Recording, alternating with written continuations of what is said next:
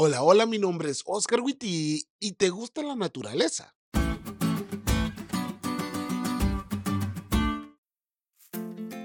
¿Alguna vez te has sentado frente al mar en un atardecer? ¡Qué experiencia!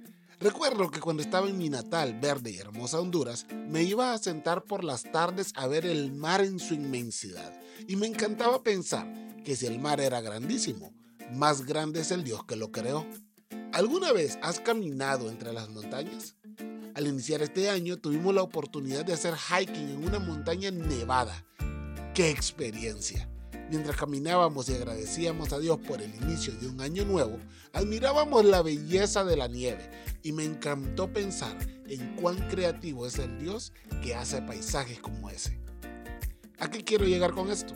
La naturaleza es una manera inequívoca de conocer a Dios.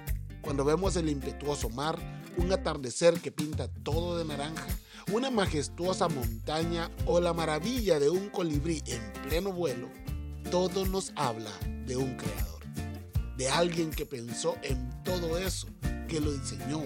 De hecho, Pablo cuando habla de la naturaleza y la realidad de Dios, dice, porque desde la creación del mundo, las cualidades invisibles de Dios, es decir, su eterno poder y su naturaleza divina, se perciben claramente a través de lo que Él creó, de modo que nadie tiene excusa. Romanos 1.20. ¿Quién y cómo es Dios? Lo podemos ver desde los lentes de su creación. Y el libro de los Salmos explota ese recurso. Y puesto que la gloria de Dios se ve en la creación, a pesar de que esta creación esté caída, el libro de los Salmos nos señala que únicamente Dios es digno de adoración. Al final de cuentas, Él nos hizo y no nosotros a nosotros mismos.